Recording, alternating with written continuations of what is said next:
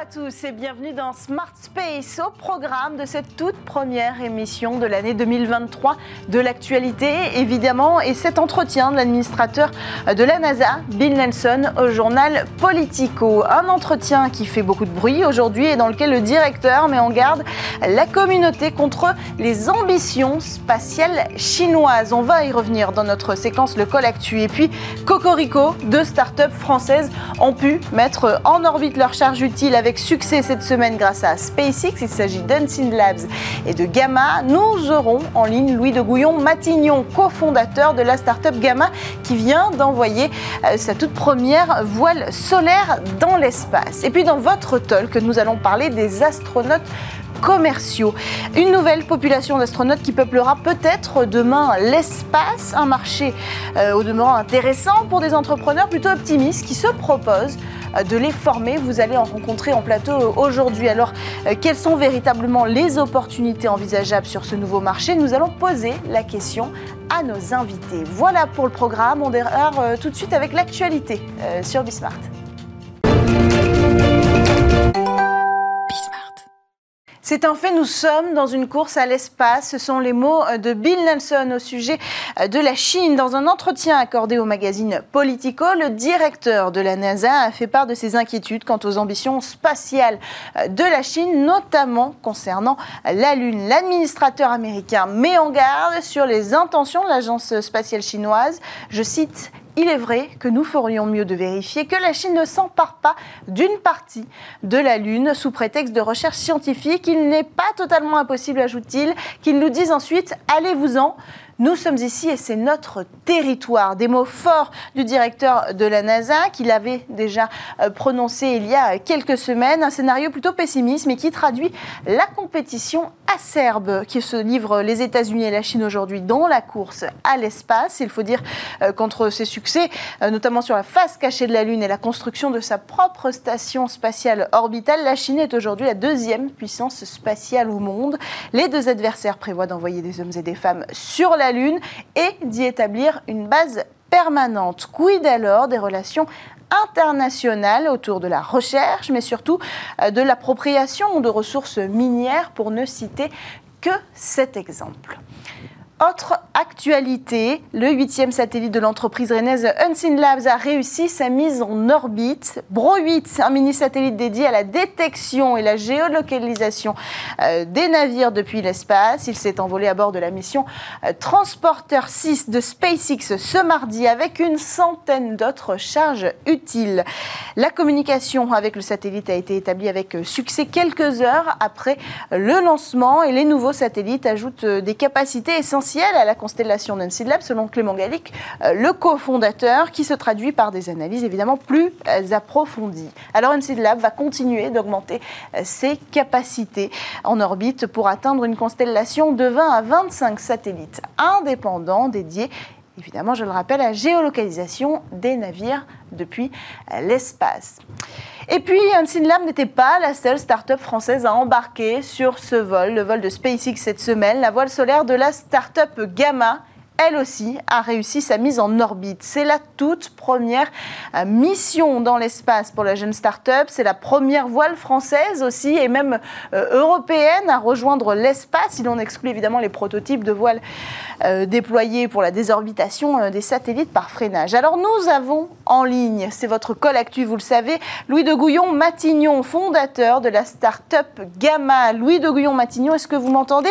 D'abord, est-ce que vous pouvez nous donner une première réaction après euh, ce tout premier envoi pour votre start-up Merci beaucoup Cécilia. C'est avec beaucoup d'émotion qu'on a regardé euh, le 3 janvier le décollage à 15h45 heure française de la fusée Falcon 9 sur la mission Transporter 6 qui transportait notre petit satellite Gamma Alpha, qui je le rappelle est un satellite de la taille d'une boîte à chaussures, un CubeSat 6 unités, pesant 12 kg. Donc on était tous derrière nos écrans. J'avais beaucoup d'amis à travers la France qui suivaient le lancement. J'ai reçu beaucoup de news sur WhatsApp et sur tous les réseaux, donc j'étais très heureux. Et toute l'équipe était bien évidemment heureuse et, comment dirais-je, euh, satisfaite d'avoir pu réaliser cette mission, qui est une mission assez complexe, dont on peut parler sur la partie technique.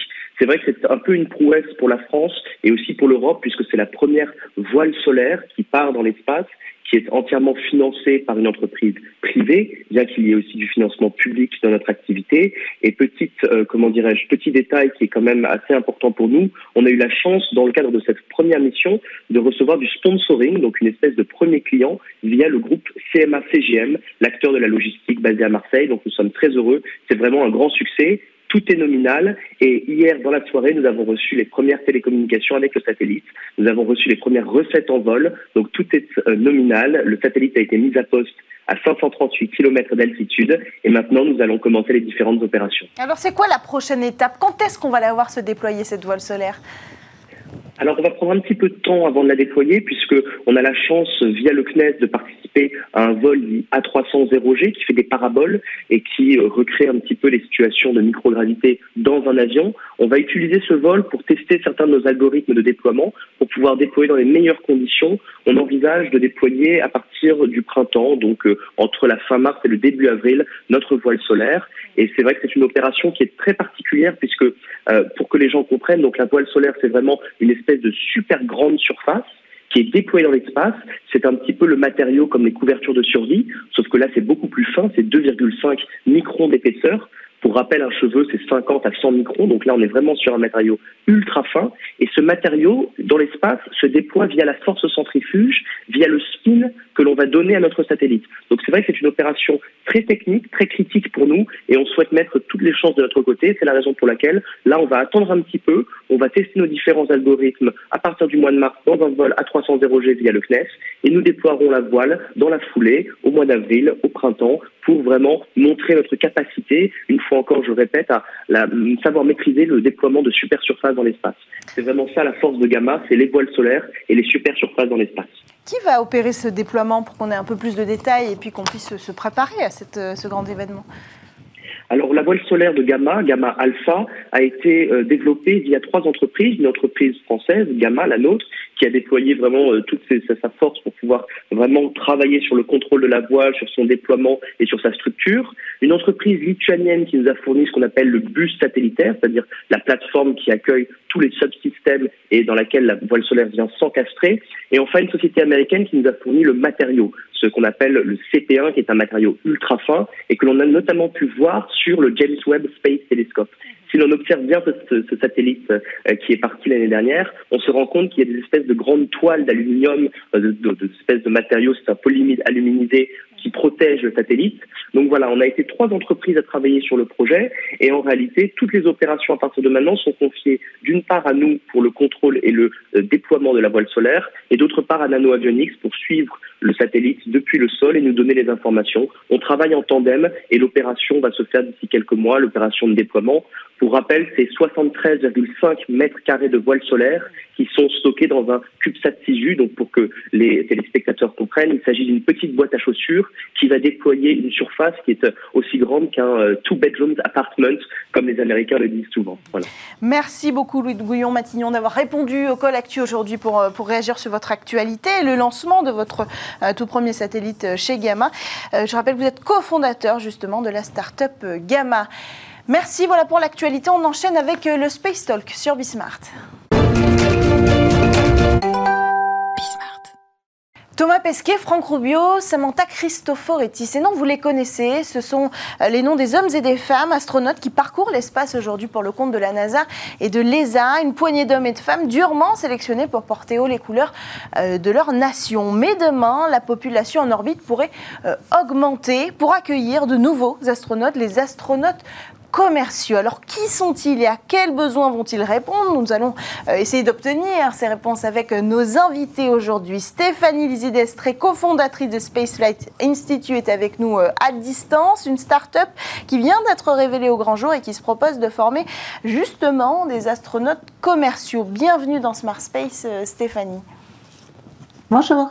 Alors Christophe Bonal est avec nous aussi euh, en, plateau, senior expert euh, au CNES et également ingénieur et spécialiste des sujets de tourisme spatial et de vols commerciaux. Bienvenue sur le plateau de Smart Space. Merci, bienvenue et bonne année. Alors merci beaucoup. Alors justement, euh, on parle de tourisme spatial. C'est vrai qu'on a d'abord dû se faire à l'idée du tourisme spatial et des touristes spatiaux qui viennent s'ajouter aux astronautes que nous connaissons bien. quelle est la distinction aujourd'hui entre cette population de touristes spatiales et les astronautes commerciaux je, crois que la définition proprement dite de l'astronaute commercial, c'est celui dont la mission n'est pas payée par une institution. C'est-à-dire que c'est euh, jusqu'à maintenant les astronautes traditionnellement leur mission était payée par les agences, hein, les mm. pays.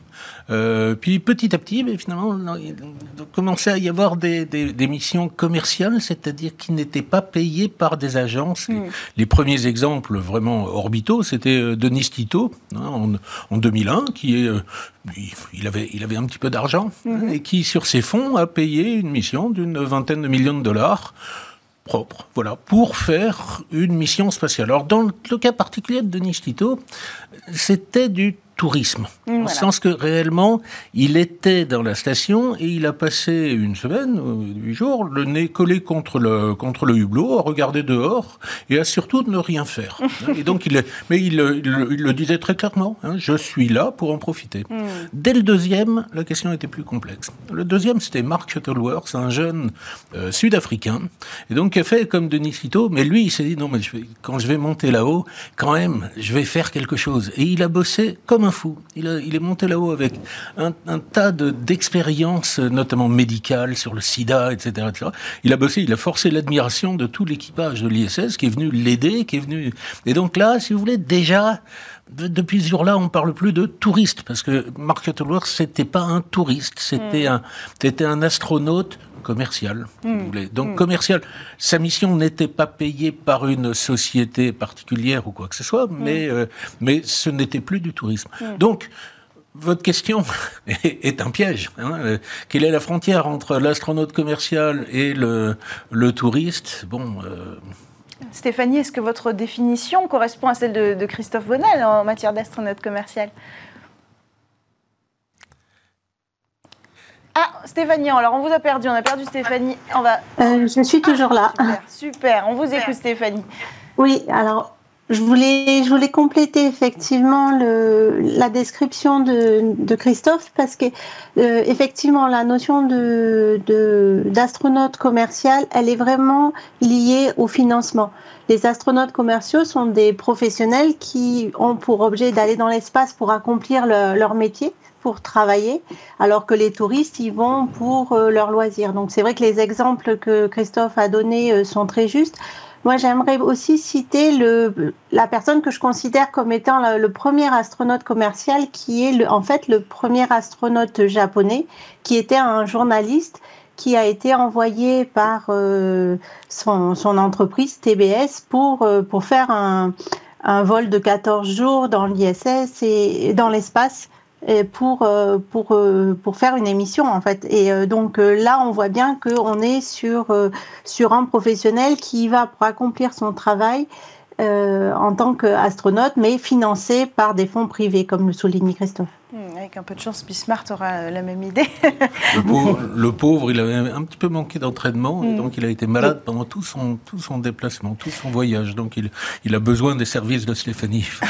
Alors est-ce qu'on peut, on va revenir justement sur les services que vous proposez avec Spaceflight Institute. Est-ce qu'on peut, est qu'on peut poser le cadre en fait?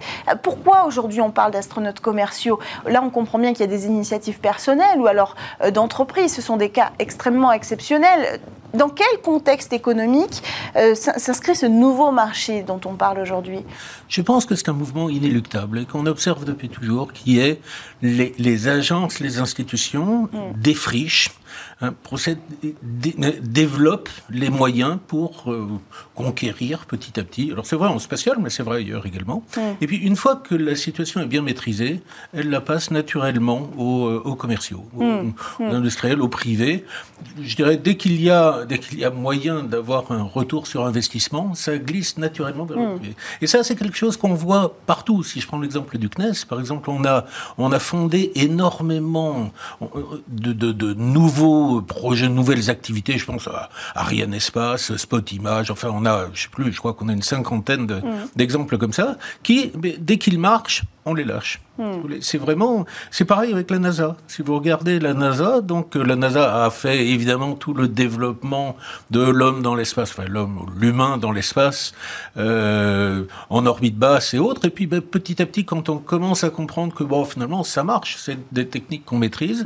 Elle passe, hmm. donc elle a très fortement soutenu les euh, avec des, gros contrats commercial, hmm. commercial, cargo and commercial mm-hmm. crew programme. Et donc elle a fortement soutenu ça de manière à laisser la main hmm. complètement au privé. Donc aujourd'hui, c'est ce qui explique hmm. l'émergence hmm. d'un SpaceX hein, avec, euh, avec ses, ses Crew Dragon et les, les cargos. Donc dans ce contexte, si je comprends bien, euh, Stéphanie, euh, l'idée c'est quoi? C'est qu'on va avoir besoin, en tout cas ces sociétés privées qui émergent aujourd'hui dans le secteur spatial, vont avoir besoin de personnel formé dans l'espace? Oui, alors je, voudrais juste compléter par rapport à ce que disait Christophe. Effectivement, la tendance est, de les agences des friches et les, entreprises commerciales ensuite euh, mettent en œuvre euh, de manière plus large, plus élargie. Euh, mais on est en plus, on est actuellement dans une période qui est tout à fait propice à ce, à ce transfert-là, puisqu'on a, on a une véritable privatisation de, de l'espace, donc avec les exemples que, que Christophe a cités, mais on a des nouvelles initiatives, comme par exemple la volonté d'avoir des ballons stratosphériques aussi, donc euh, des nouvelles approches. On a également des, des, des émergences de projets, d'avoir des stations privées. Euh, et le, la volonté d'avoir une nouvelle économie et à ça répond une, notamment dans la jeune génération, une, une envie, une ambition euh, et un intérêt pour euh, le vol habité qui est qui apparaît comme c'est une génération qui apparaît comme décomplexée et en se disant euh, on peut y aller.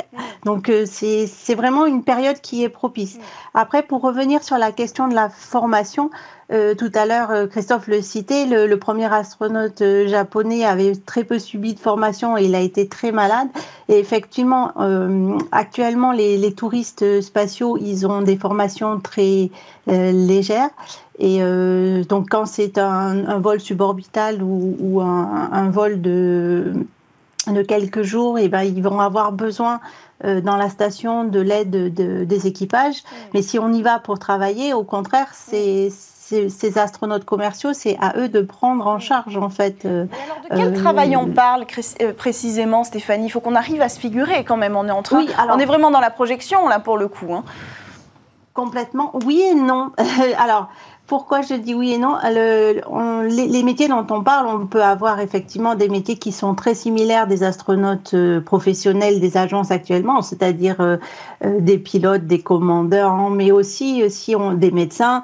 Mais si on, on, va plus loin dans la projection et si on va même juste à une habitation permanente sur une installation permanente sur la Lune, on peut s'approcher des bases comme on peut avoir en Antarctique où on a une grande partie des métiers qui sont qui sont qui existent.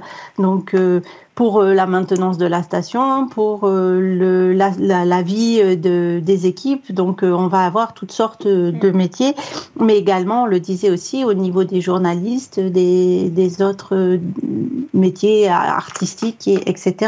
Donc, le marché est en plein développement et en train de se créer. Donc, je pense que même en se projetant, on n'arrive pas à identifier l'ensemble des métiers possibles.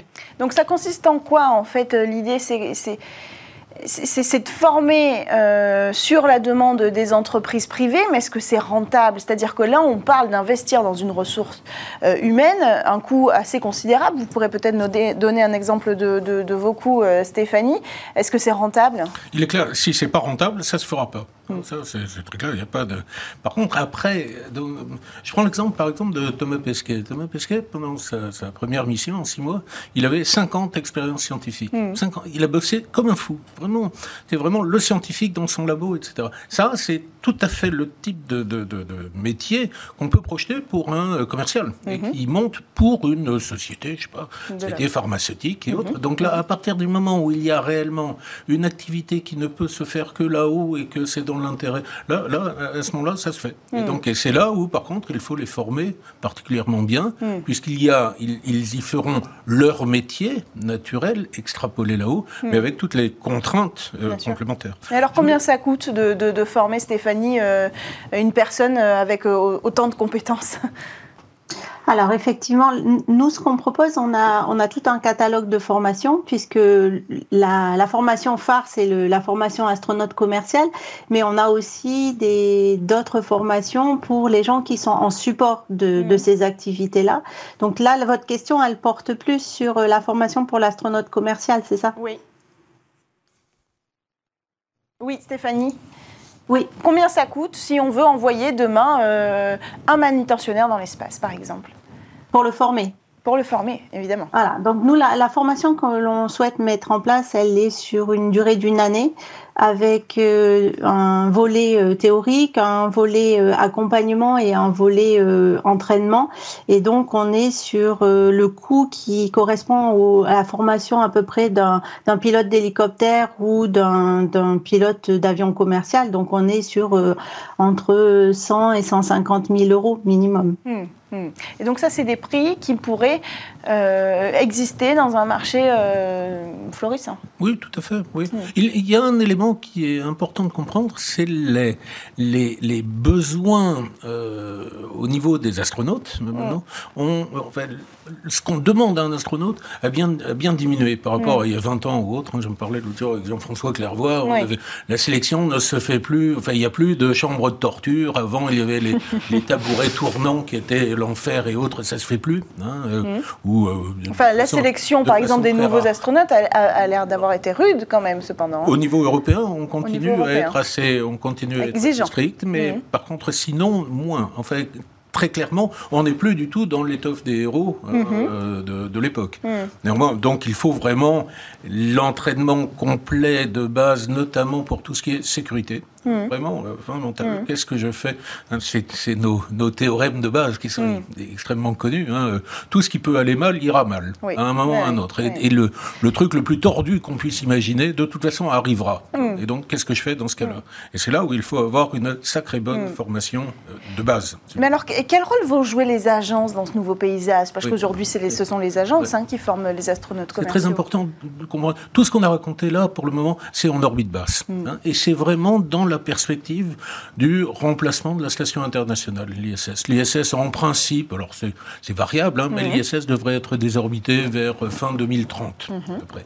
Et donc là, à ce moment-là, on passera complètement la main au niveau de l'occupation des orbites basses mhm. à des stations privées. Excepté pour la station chinoise. Pardon, oui, oui, tout à fait. Une station chinoise, il y aura mhm. peut-être une station indienne hein, mhm. aussi, parce qu'ils sont en train de travailler bien là-dessus. Mais je veux dire, au niveau des, de, du remplacement proprement dit de l'ISS, si vous mm. voulez. Là, euh, donc il y a un gros contrat euh, américain, hein, mm-hmm. CLD, euh, Commercial Low, Earth Orbit mm-hmm. Development, et, et, qui concerne pour le moment quatre projets de stations, de stations autonomes. Alors il y en a une qui va commencer en étant greffé sur l'ISS. Oui, Axiom. Axiom, voilà. Donc, donc ce sera un, espèce d'hôtel en fait de luxe hein, dans l'espace. C'est là qu'on comprend aussi les métiers qui, pourront dessiné par pourront euh, dessiner Quand vous regardez l'intérieur, on dirait un petit mm. cocon tout. Euh, donc il faudra des hommes et des femmes là-haut en fait pour faire le service aussi, euh, pour accompagner, pour pour encadrer, pour protéger, pour un médecin si privé. On regarde, si on regarde par exemple la première mission d'Axiom, mm. justement, donc la mission Axiom 1, donc ils étaient quatre, dont un J'hésite à dire professionnel tellement il est professionnel. Mm. Michael, Lopez Alegria, c'est l'un des, c'est l'un des astronautes les plus chevronnés mm. historiquement de la mm. NASA, avec cinq missions, 10 EVA et tout. Et c'est lui qui a emmené, qui a cornaqué son équipe de trois commerciaux. Hmm. on comprend bien euh, le, besoin qu'on pourra euh, rencontrer aujourd'hui. On peut dire aussi un mot sur le fait qu'il y a déjà de la concurrence dans ce secteur, Stéphanie. On a une société française aussi euh, qui propose des services similaires qui s'appelle Orbit, fondée par, cofondée par Nicolas Gomme. Est-ce que ça veut dire que vous risquez d'être dans un secteur concurrentiel ou on en est loin? Je pense que c'est un secteur qui est très concurrentiel. Ensuite, les initiatives, non, celles dont vous citez, ne sont pas tout à fait la même approche. C'est-à-dire que celle qui est proposée euh, par euh, Nicolas Gomme, si j'ai bien compris, c'est la création d'un centre d'entraînement, donc euh, une installation, alors que nous, on est sur un programme de formation. Donc, c'est, mhm. on pourrait travailler, être, à travailler avec eux en en achetant les services de leur centre d'entraînement. et d'ailleurs, c'est là qu'on en revient à ce sujet des agences qui pourraient, euh, à leur tour, solliciter vos services, les services euh, d'orbite par exemple. Est-ce que c'est ça le modèle de demain si on se projette? Ce sont les agences spatiales. Aujourd'hui, on, parle beaucoup de l'agence spatiale européenne, euh, mais il y a les agences nationales. Beaucoup se développent. On en crée plusieurs par an qui pourraient avoir besoin en fait de services privés et on privatiserait la formation euh, d'astronautes euh, nationaux? On peut tout à fait l'imaginer, oui, absolument. Mais une fois de plus, donc, euh, on parle des orbites basses. Là, ok, là, on, cadre bien le, le, hmm. besoin. Par contre, ce qui intéresse les agences, naturellement, c'est vous le suivez quotidiennement, mhm. hein, c'est la Lune, c'est Mars, c'est euh, euh, l'exploitation euh, minière des, astéroïdes et autres. Donc mhm. c'est aller plus loin. Et ça, aller plus loin, ça, ça demande des compétences différentes, ça mhm. demande des entraînements différents, ça demande des, il y a des, des, contraintes complètement différentes. Et, et, à mon avis, qui continueront à se faire par les agences tant que ce ne sera pas devenu de la routine. Alors j'aime pas beaucoup le mot routine avec le spatial. Ça, ça, dépendra de l'évolution technologique, des moyens technologiques, sécuriser l'automatisation. Si vous voulez, tout ce qui est vraiment bien démontré, fait, euh, etc. Bon, là, là, on peut tout à fait délégué. Mmh. Hein, mmh. Euh, mmh. Euh, par contre, à partir du moment où on est dans un domaine où on explore, hein, euh, et donc la Lune, bon, la Lune, on sait y aller, mais bon, c'est de l'exploration. Hein, les astronautes commerciaux ne seront pas les explorateurs de l'espace. Voilà, à mon avis, non. À mon avis, non, pas dans un premier temps. En tout cas. Par contre, naturellement, à nouveau, dès que ça deviendra une activité classique et avec un retour sur investissement, là, ça le deviendra. Je prends un exemple quand même assez hypothétique, c'est l'exploitation minière de la Lune. Bon, on commence d'abord par de l'exploration, hein. on creuse, on voit, est-ce qu'on est capable de le faire? Ça, c'est du, ça, c'est du, euh, euh, ça, c'est du rôle d'agence. Après, on développe une activité sur place. On va commencer à passer la main. Et puis, par contre, l'exploitation, le mineur de fond hein, euh, de base sur la Lune dans 20 ans, là, a priori, il est privé, évidemment, il est commercial.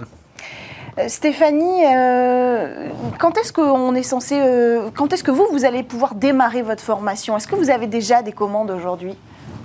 Alors, notre, objectif est de démarrer en fin 2023 avec le premier de vos formations, donc la partie vraiment théorique. Après, oui, on a des, plutôt des individus qui sont intéressés donc euh, qui, qui, nous ont contactés et on devrait avoir une cohorte suffisante pour démarrer euh, dès que possible. Hmm. Est-ce qu'on a un nombre, à, enfin, à peu près de combien de personnes vous pensez pouvoir former par an? Alors, on s'est donné euh, comme objectif de c'est plutôt une, une fourchette qu'on s'est donnée comme objectif de, de, faire des formations minimum avec euh, entre 5 et 8 personnes mm. pour, euh, parce que tout le travail sur euh, le travail d'équipe, la cohésion, le développement de la communication, l'entraide, ça ne peut se faire qu'avec des, des promotions suffisamment importantes, mais avec un maximum, alors là, c'est ma casquette d'enseignant-chercheur, hein, je dirais, un maximum de 30 parce que ça peut pas, après on, dépasse. Euh, c'est comme à l'école. Les classes de cours ne peuvent pas être surchargées, effectivement. Je, rigole parce que c'est tout à fait ça. Hein. C'est vraiment Stéphanie, avec toute son expérience de super-héros. Hein. Mm, bien sûr. On reconnaît la formation super-héros. Merci à tous les deux d'avoir pris le temps d'échanger aujourd'hui avec nous sur ce sujet passionnant euh, du, que sont les astronautes commerciaux. Merci à tous de nous avoir suivis pour cette toute première émission de l'année. On se retrouve dès la semaine prochaine sur Bismart.